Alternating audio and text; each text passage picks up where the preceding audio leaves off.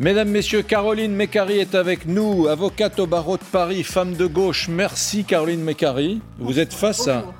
Hein, jolie présentation. Vous êtes face à Paul Melun, qui est un jeune essayiste. Vous avez quel âge, Paul, d'ailleurs 26 ans. 26 ans. Vous avez publié Enfant de la déconstruction avec Jérémy Cornet. Voilà, qu'est-ce que vous êtes Je peux dire que vous êtes plutôt un homme de droite, vous euh De gauche. De gauche Souverainiste de gauche. Souverainiste de gauche, voilà. Très bien. Et euh, vous avez fait euh, Sciences Po à Bordeaux. Absolument. Et vous avez été à l'époque, vous étiez dans cette organisation syndicale qui s'appelle l'UNEF.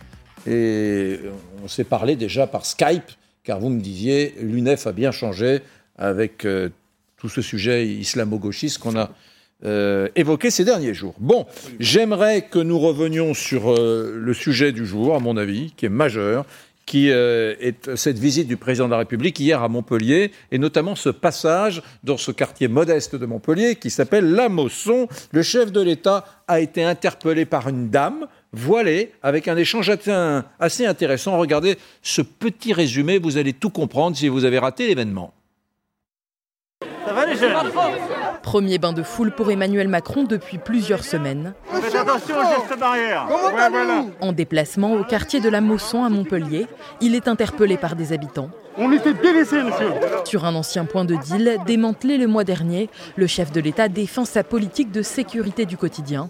Ces mères de famille, elles, aimeraient davantage de mixité. Monsieur le Président, j'ai mon fils qui a 8 ans. Il m'a demandé si le prénom de Pierre existait vraiment ou c'est que dans le livre.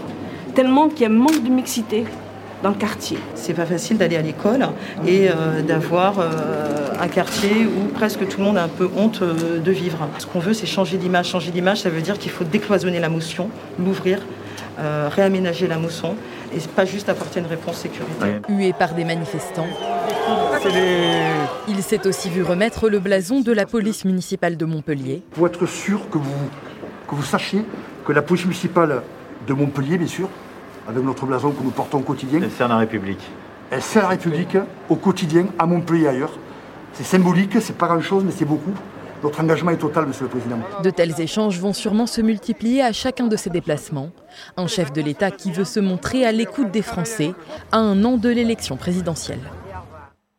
Bon, avant de parler du prénom Pierre, qui est quand même le, sujet du jour, hein. d'ailleurs, je, je préparer une petite carte sur l'évolution du prénom, du prénom Pierre depuis 20 ans. Mais d'abord sur cette euh, petite euh, balade euh, vespérale du président de la République hier. bon, voilà, alors les sujets sécuritaires semblent le préoccuper davantage en ces temps préélectoraux que les années précédentes. Moi, je crois que ce qui le préoccupe absolument, c'est l'élection présidentielle 2022. Hmm. Donc le choix du thème sécuritaire, on va dans les quartiers et en même temps on est dans l'hypocrisie la plus totale. Hmm. Je vous rappelle quand même qu'il y a deux ans a été présenté un plan pour les banlieues, le plan Borloo, avec, qui avait été co-construit euh, avec euh, les maires, euh, vraiment les personnes concernées, et donc c'était un plan ambitieux, 50 milliards d'euros à mettre sur la table pour vraiment prendre en considération ce qui, ce qui se déroule depuis 30 ans dans les banlieues qui ont mmh. été abandonnées par les différents pouvoirs successifs, les différents gouvernements. Il y a eu le renouvellement urbain de Jean-Louis Borloo. non, ce n'est pas, ce n'est pas des centaines de, milliards d'euros, des dizaines de milliards d'euros. La loi SRU, par exemple, qui impose d'avoir 25% de logements sociaux dans toutes les villes. Vous savez que vous avez des ghettos de riches. Vous prenez une Neuilly, par exemple, tout le 92, quasiment, enfin quasiment tous, moins de 4%. Ces, ces villes-là préfèrent payer des amendes plutôt que d'avoir d'être dans la mixité sociale. Donc tous les pauvres, tous ceux qui sont modestes mm. ont été ou sont mis en tout cas dans des villes euh, qui sont plutôt dans le 93, 80, 95, etc. Et donc, ce plan Borloo de 50 milliards sur la table. Caroline, je vous interromps, mais je vous rends le micro après. Il, y a, a, pas, il y a 196 pays au monde, il n'y a pas un seul pays à part la France qui impose, euh, ou l'exécutif impose à ses maires des quotas de logements sociaux. D'ailleurs, on peut s'interroger sur ce que c'est qu'un logement social. C'est quoi un logement social? C'est un logement qui est fabriqué pour les pauvres Ou c'est un logement normal? C'est un logement normal qui, dont l'accès est hmm. favorisé aux personnes les plus modestes. À Paris, les personnes les plus modestes, c'est environ gagner 4 000 euros pour deux personnes. Je vous dis Donc, ça pas le plus modeste. Je vous dis ça parce que quand, quand, on regarde des bars HLM, on a l'impression qu'un logement social, c'est un logement spécial fait pour les pauvres. Moi, je suis assez d'accord avec vous. les, les les gens modestes devraient être partout et, pas seulement dans ces ghettos qu'on a fabriqués Très bien. Donc la mixité, c'est pas uniquement faire euh, ces espèces de déplacements. D'ailleurs, il a été hué hein, en réalité, Emmanuel mmh. Macron oui, on l'a vu. Que ce soit au commissariat ou que ce soit à la CAF, hein, en réalité. Parce que ce qu'il fait là, c'est de la gesticulation, très sincèrement. Ou est-ce qu'il y a quelque chose, une mesure concrète qui permette la mixité sociale, c'est-à-dire mmh. mélanger en effet les classes moyennes, des classes plus modestes et des gens riches? Aujourd'hui, il n'y en a pas. Et ça, c'est pas le fruit de quelque chose qui tombe comme ça du, du ciel ou le temps. C'est vraiment le les choix politiques qui ont été faits et que Macron aggrave, que le président Macron aggrave. Est-ce que là, on parle de la mixité sociale ou la mixité, comment pourrais-je dire, culturelle? Parce que les deux sujets, euh, est-ce que la question c'est les, les, classes moyennes, les modestes et les riches, ou est-ce que c'est les gens issus de l'immigration qui se retrouvent dans des quartiers euh, et, qui, et qui sont en quelque sorte ghettoisés? Oui, alors je crois que la, la, grille de lecture que vous employez sur la lutte des classes et sur les, les différentiels de classe sociale est pertinente, mais qu'elle ne doit pas être la seule. Euh, effectivement, lorsque cette mère de famille interpelle le président de la République sur le prénom Pierre, hum. c'est assez symptomatique hum. quand même de, cette, de ce communautarisme. attendez, juste une chose. Non, non, attendez, je, attendez, attendez, attendez. oui, je vous permets, mais je voudrais qu'on se la réécoute parce qu'effectivement, on a vu le reportage, on se réécoute ce passage très particulier qui a mis le feu aux poudres, voilà, et qui est, pardon, hein, euh, c'est mon petit avis à moi, mais qui est tellement vrai. Absolument. Je déplore le manque de mixité dans, dans le collège de quartier les gens ne mettent plus les enfants dans le même quartier, ce qui est vraiment dommage. Monsieur le Président, j'ai mon fils qui a 8 ans. Il m'a demandé si le prénom de Pierre existait vraiment ou c'est que dans le livre. Tellement qu'il y a un manque de mixité dans le quartier. C'est vraiment euh, grave, quoi. Je lui ai dit non, mon fils Pierre existe vraiment. Il y a des gens qui s'appellent Pierre. Juste une chose. Euh, depuis tous les temps, les universitaires, les sociologues, les urbanistes qui travaillent sur la ville vous explique que dans les centres des villes, on appelait ça les bourgeois autrement. autrement c'est les gens des bourgs, voilà, les gens des bourgs. Et les gens qui viennent de la campagne, voilà, qui migrent vers la ville ou qui viennent de l'étranger, euh, s'agglomèrent sur le pourtour de la ville. C'est l'histoire de la construction de toutes les villes en France, en Europe et dans le monde, c'est celle-là. Le fait qu'il y ait des populations nouvelles qui viennent s'agréger, c'est toujours sur les pourtours. Moi, je viens de la campagne du sud-ouest de la France. Quand mon père et ma mère sont arrivés en région parisienne, j'avais 4 ans, j'ai vécu à Argenteuil, et non pas dans le 7e arrondissement de Paris, l'endroit le plus chic.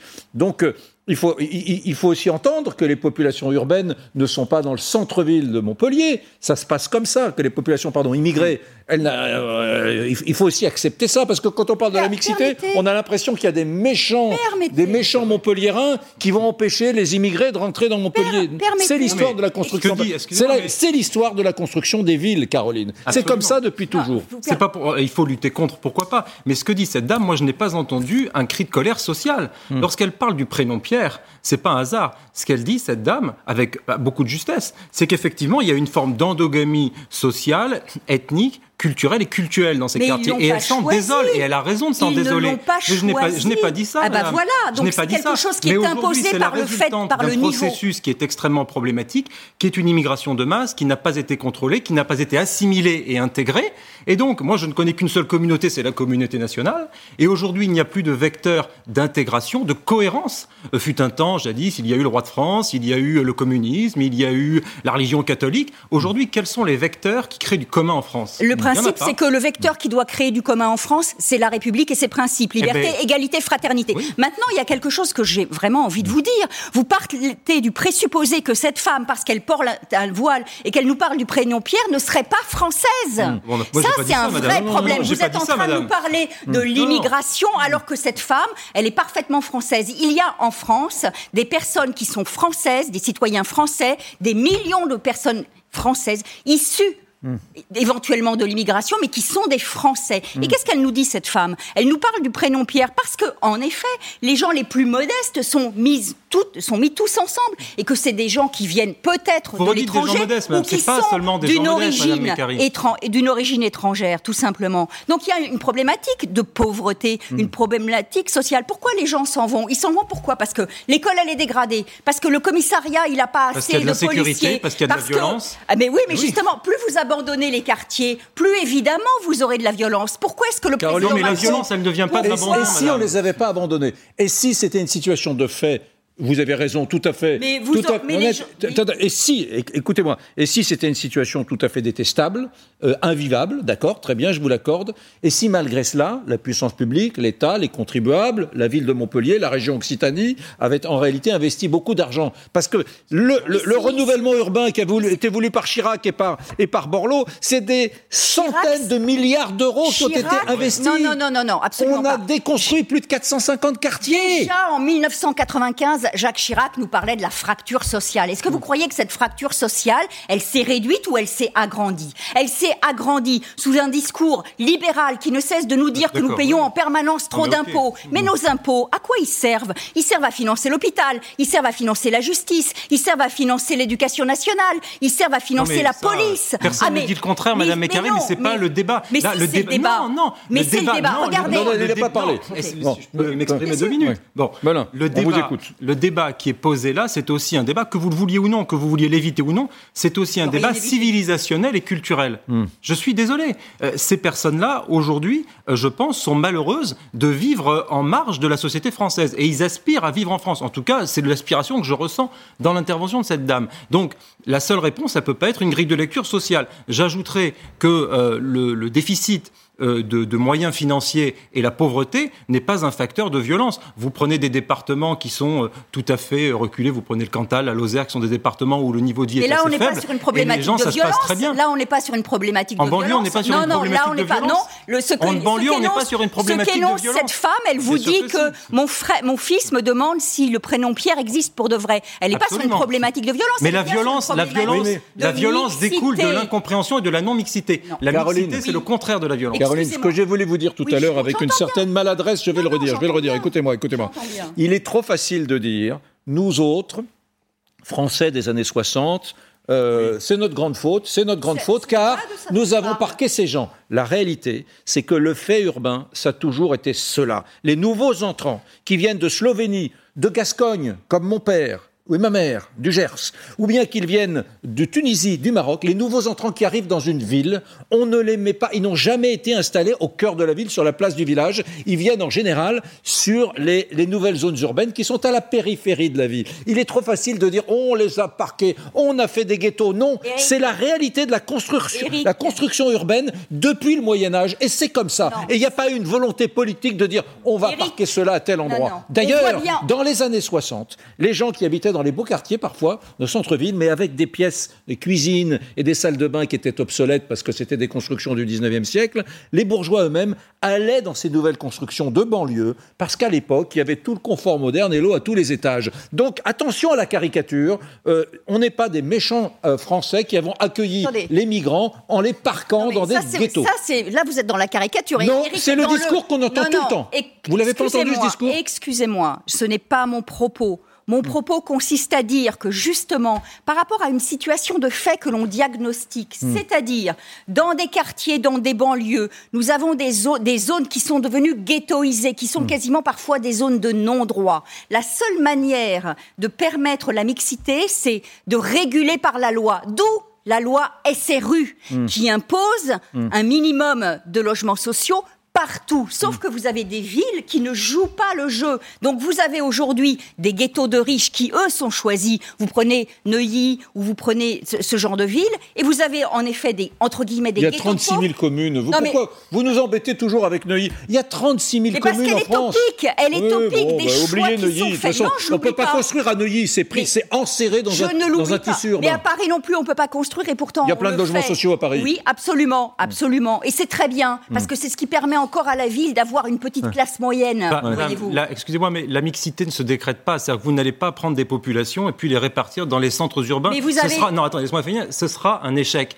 Donc, Pas si vous voulez, ça doit s'accompagner d'abord d'une politique d'apaisement dans ces quartiers, d'une politique d'apaisement par une sécurité qui soit républicaine, et puis ensuite, vous pourrez effectivement euh, faire l'ascenseur social, la promotion, etc., etc. Et après, Et- ça se répartira dans les villes. C'est ça, Mais oui. vous ne pouvez pas décréter, bon, tout à coup, on va mettre une nouvelle communauté, on va faire un un nouvel îlot de personnes qui n'ont rien à voir socialement avec euh, leur habitat euh, nouvellement adopté, et puis dire bon ben adaptez-vous et faites la mixité. Ça ne marchera pas. C'est pas comme ça qu'on fait une politique. Ce n'est pas parle. D'ailleurs, vous savez quoi? Quand je vous, pourquoi vous ne me répondez pas sur le plan Borloo? Hmm. Le plan Borloo, 50 milliards d'euros qui devaient être mis sur la table pour justement modifier la donne dans les banlieues, enterré par le président Macron. Ah ben moi j'étais plutôt favorable au plan Borloo.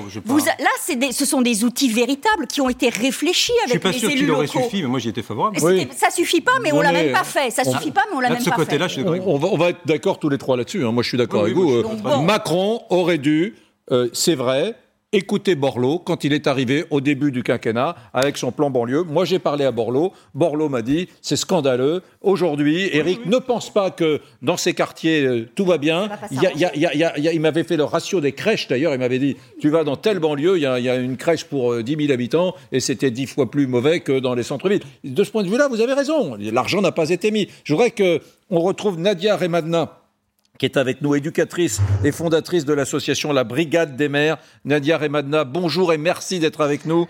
Euh, bon, bonjour. Quelle a été votre lecture des choses sur ce débat quand vous avez vu hier cette dame qui disait à Macron euh, le prénom Pierre, euh, mon fils, ne croit pas qu'il existe encore. Il pense que c'est dans les livres seulement. Bon, ben, effectivement, ce que dit cette dame, effectivement, on va dire qu'elle avait raison.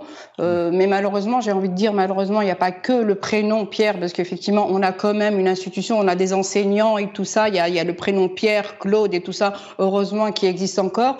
Mais je voulais revenir, si c'est possible, sur l'intervention de madame, qui est, je pense, avocate. Mmh. Concernant le plan Borloo, il y a chaque fois, ça fait des années qu'on entend, oui, euh, il y a pas, il y a, les moyens n'ont pas été mis dans les quartiers. Je peux vous dire que moi, madame, j'ai travaillé pendant 28 ans dans les quartiers du 93 et je peux vous dire qu'on a mis énormément de moyens dans ces quartiers, mais le problème qui se passe, effectivement, il y a eu euh, une politique qui après est arrivée, cette politique qu'on a mis les gens moi j'aime pas le mot dans les ghettos, que certaines personnes ont voulu vivre dans une certaine par rapport à leur culture et leur tradition et tout ça, on a laissé faire, on a laissé faire.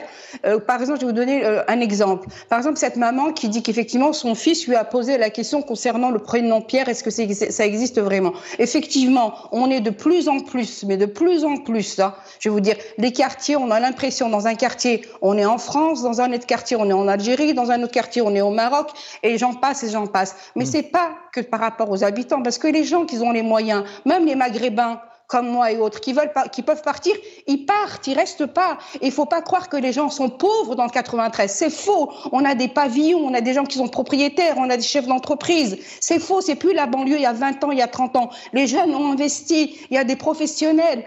Alors je peux vous dire un truc. Les gens. Alors comment on va faire? On va ramener des gens de la campagne. On va leur dire vous allez en banlieue et vice versa.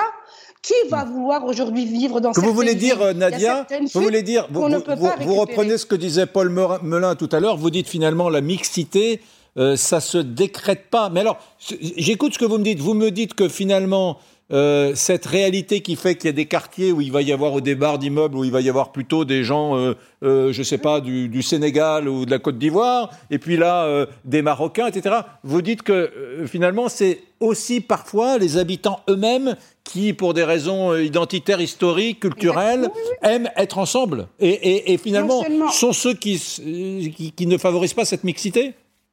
Exactement, ça existe. Hein. Je ne dis pas tout le monde, mais ça, ça existe. Je peux vous dire que moi qui ai travaillé dans le social, je me suis retrouvée des fois avec des familles qui ne sont pas dans le même, du même pays, qui sont du même village d'Algérie ou du même village au Maroc. Vous dites comment que ça se fait? Eh ben les gens, certains se sentent bien parce qu'ils se sentent eh ben, ensemble. En plus, il y a un discours par euh, certains politiques de victimisation, certains sociologues, certains quand Madame vient nous parler du plan Borloo. Moi, j'ai travaillé dans le dispositif plan Borloo pour les enfants en échec scolaire.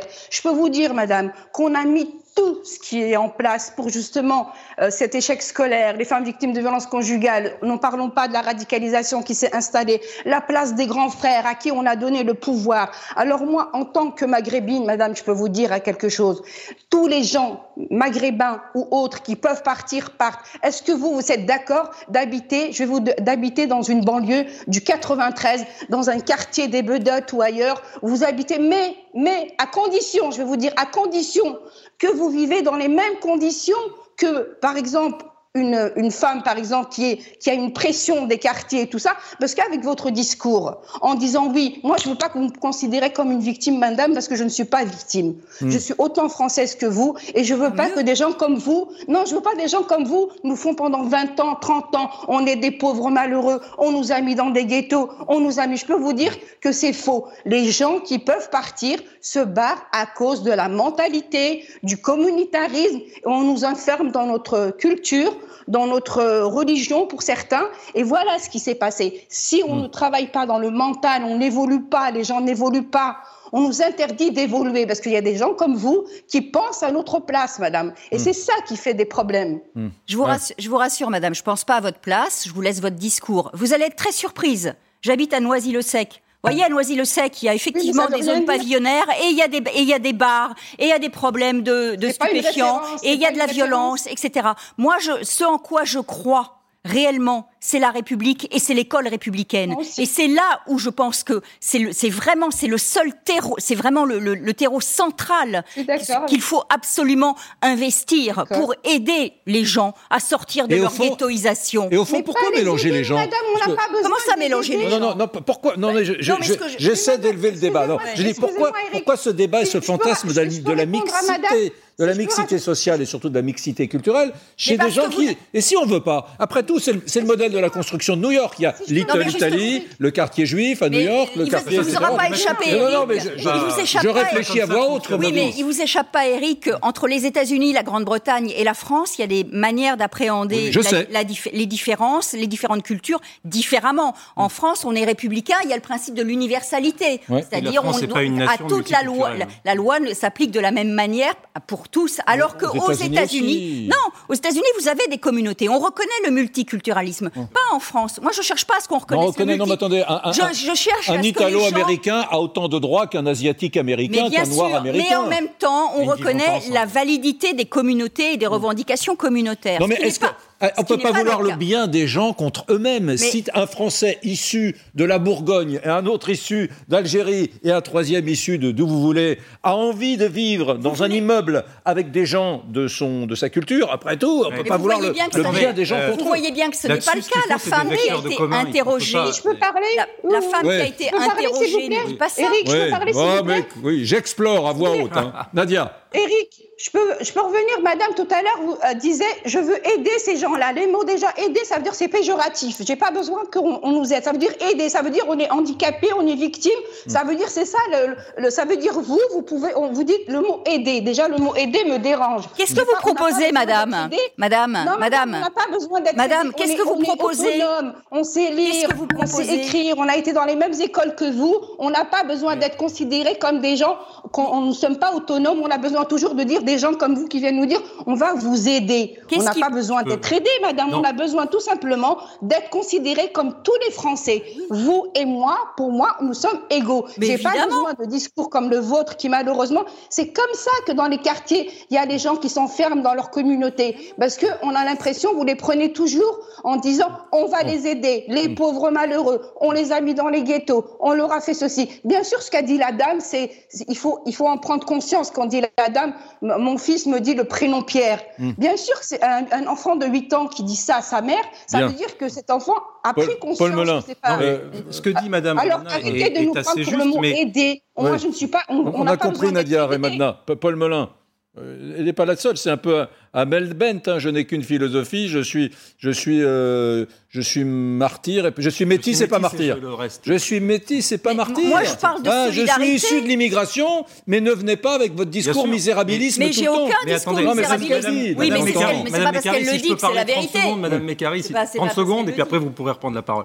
Mais seulement, ce que dit cette dame est frappé au coin du bon sens. Elle nous explique aussi qu'elle en a assez qu'on traite les banlieues comme une espèce de personne qui va mal, de cadavre, dans lequel on mettrait une perfusion de gymnase tout neuf, de piscine, etc. Ce mode de réflexion-là, qui a été celui des banlieues rouges autour de Paris, des banlieues communistes, etc., qui consistait simplement à dire que la seule réponse au défi des banlieues, c'était d'arroser en argent. Eh ben, ça ne marche Ah non, pas. Ça ne l'éducation. marche pas. Non, ça ne marche pas. Mais l'éducation, l'éducation l'éducation, nationale est aussi en échec dans les banlieues pour tout un tas de raisons, à commencer par l'insécurité qui est invivable pour les habitants. Nadia. Remadna l'a bien dit. Ne pensez pas que de tout le temps, ce discours. Il n'y a, pas eu d'argent injecté Bien en. Seine-Saint-Denis. Il y en a eu, et même Évidemment. beaucoup. Mais moi, je Mais vous parle regardez pas ce qui s'était passé à Dijon quand il y a eu le combat entre les Tchétchènes et euh, les Nord-Africains. Euh, le quartier dans lequel ça a eu lieu avait été restauré, il était flambant neuf. Flambant neuf. Mais Monsieur il- Repsamen avait fait quelque chose de formidable. Il y avait gymnase, il y avait piscine de 50 mètres, c'était impeccable. Et pourtant, et pourtant, les anges se sont tirés dessus à la Kalachnikov. Mais les Comment gens vous qui ont expliquez ça, débarqué- Madame Mécari Est-ce que c'est un problème social? Est-ce que c'est un problème de pauvreté?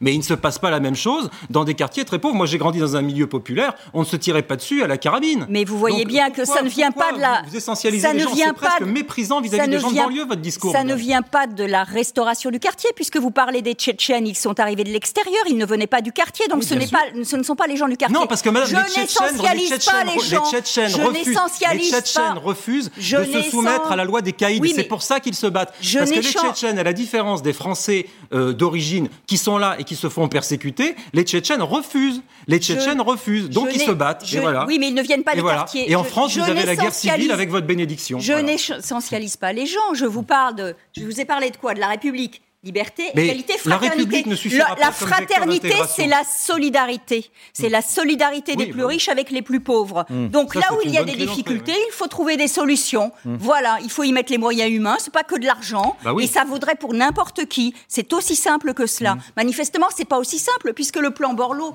euh, qui a- dont vous avez rappelé, euh, Eric. euh, euh, Jean-Louis Borloo ne comprenait pas pourquoi le président de la République, qu'il avait lui-même commandé, l'a enterré. Donc c'est bien qu'il y a bien des qu'il y a des questions auxquelles il faut apporter des réponses. Et faire comme euh, enfin Non, voilà. mais ce- non, Oui. j'entends ce que vous dites. Simplement, parfois, certaines personnes, vous n'en faites peut-être pas- partie, pas disent, euh, euh, simplifient le débat en disant il y a un manque de moyens Oui. évident. Ah bah oui. Moi, au nom du contribuable français, je voudrais dire que, pas seulement à travers l'ANRU, mais que des milliards ont été déversés dans ce qu'on appelle pudiquement les quartiers, et qu'il n'y a pas qu'un problème de moyens, et que c'est simplifié à outrance Très bien. Et alors de dire que ce n'est qu'un problème Non, de ce moyens. n'est pas simplifié à outrance. Et deuxièmement, moi, je ne vois pas quelle solution apporte euh, Mais ma- madame, Da- madame, madame Mécari, si pas vous voulez des solutions, Elle est associative sur le terrain, elle se bat pour que les femmes elles Mais voient fumer le clope dans la rue. Mais Ah oui. justement, mais justement, on Mais fait madame, quoi il y en a des concrètement solutions. Moi, je vous en On donne. fait quoi Moi, je vous en donne des solutions, Madame Mécari. Moi, je peux vous en donner très concrètement. Je pense qu'il faut reconquérir ces territoires, les refranciser, leur donner l'amour Mais de la ils France. sont déjà Il français. faut leur donner l'amour de Vous la France. comment, Il faut leur donner le roman national français. Mais comment vous Il faut leur donner par la réserve militaire, par exemple. Enfin, mais déjà, les gosses, ils vont pas à l'école, il y a je 150 000 prône, Madame, laissez-moi qui sont 30 secondes. Laissez-moi 30 Laissez Paul secondes. Vous allez comprendre, c'est très simple. Non, C'est mais, très euh, simple. euh, C'est très simple, madame. Si vous envoyez, par exemple, les gendarmes pour venir en aide aux policiers dans les quartiers prioritaires, vous mettez les gendarmes. Les gendarmes, il y a une réserve dans les gendarmes. Il y a 40 000 réservistes aujourd'hui. Vous impliquez les gens des banlieues dans la réserve. Bah, vous allez créer du commun. comment pour les Vous allez créer du commun, Comment comme jadis avec le service militaire. Ouais. Il faut des vecteurs d'intégration. Des vecteurs d'intégration. Vous pouvez pas dire à des gens qui n'ont pas les mêmes valeurs que vous, qui croient en une autre L'école, elle religion, sert à etc. quoi Mais l'école, elle est à totalement insuffisante. Ah, bah, Si commençons par l'école, alors. Si vous croyez que c'est seulement avec l'école, Ah en oui. disant aux gens la République, la République, en sautant sur la Mais- table comme un cabri, en disant la République, que vous allez réconcilier Si vous les Français, madame, abandonnez- écoutez-le. Vous mettez le doigt dans l'œil. Ça si ne vous abandonnez l'école, si vous abandonnez l'école, vous avez déjà perdu. L'école est le qu'est-ce seul qu'on y de la enseigne à l'école maternelle au Qu'est-ce qu'on y lycée. enseigne Si c'est des professeurs à l'école qui disent que la France elle est raciste, enfin, systémique, mais arrêtez et que de toute peu. façon, C'est comme ça nous, qu'on les vous a éduqué. À non, mais vous, vous l'interrompez beaucoup, on l'entend pas. Vous m'interrompez beaucoup, j'ai pas le temps de développer mes propositions. Moi, je pense qu'effectivement, on peut donner du commun, donner l'esprit français, cet art de vivre. Il faut le sortir de façon positive. Mais c'est une gastronomie, c'est un art de vivre, c'est une histoire, c'est un cinéma, c'est tout ça. On est colonisé aujourd'hui par la mondialisation américaine, on a Netflix, etc. Mais la France aujourd'hui, où est-ce qu'elle est? Où sont les signaux de 10%, France dans nos vies? Dans- Où sont-ils? Dans Nulle 10%, part. Dans 10%, dans Plus belle Oui, la mais ça, vie. c'est rien. Ah, bah, vous voyez, c'est pas énorme. Regardez. Ah, bah, regardez voilà. la conquête, regardez la jeunesse de France. Vous pensez vraiment par- qu'elle regarde plus belle la vie, madame, commencez par l'école. Donc vous vivez dans quel monde, madame? Mais je vis dans le même monde que Moi, vous. mes- voyez. moi, mes enfants- D'ailleurs, moi, je vis à Ça ne Noisy-le-Sec. marchera pas, Moi, mes enfants connaissent mieux l'histoire de l'Angleterre grâce sûr. à Netflix. Mais Elles connaissent l'histoire des Jacobites en 1743 grâce à la série Outlander. Elles connaissent l'histoire des Vikings grâce à Vikings. Elles connaissent l'histoire de The Crown d'Élisabeth II et de la monarchie britannique. En de revanche, France, on en revanche, elles ignorent qui est Gambetta, Absolument. Clémenceau, elles savent pas trop. Et le général de Gaulle, c'est très Grâce nébuleux. à des gens qui hein. ont dit que c'était tous un ramassis Ah bah, de racistes et de colonisateurs, de Bon. Ferry à Gambetta. Donc vous avez abandonné la bataille. Vous avez Non, au contraire, madame, c'est Alors vous qui l'abandonnez. Vous abandonnez la bataille. Moi, je pense que abandonner la bataille. Absolument Moi, je la livrer la bataille pour la France Mais et pour la République. Vous n'avez Pour la France et pour la. République. Vous proposez rien de concret, c'est du Bah. Si, là, il La a, il a réserve. fait des Blabla, propositions. la, Qu'est-ce que c'est la comme réserve, proposition 40, 40 000 personnes, mais il y a c'est 12 comme millions, proposition de, 12 millions 4 d'élèves, 12 millions 4 Bon. d'élèves. Eh ben oui, et le service militaire, madame, et le service, et le militaire, ça va pas toucher des millions de personnes, le service militaire Mes- amis. Il, a été abrogé par, entre guillemets, par Jacques Chirac. Donc Et moi, j'étais défavorable. Je suis Bah, pour le rétablir, madame. Caroline Mécari, maître Mécari, Paul Melun.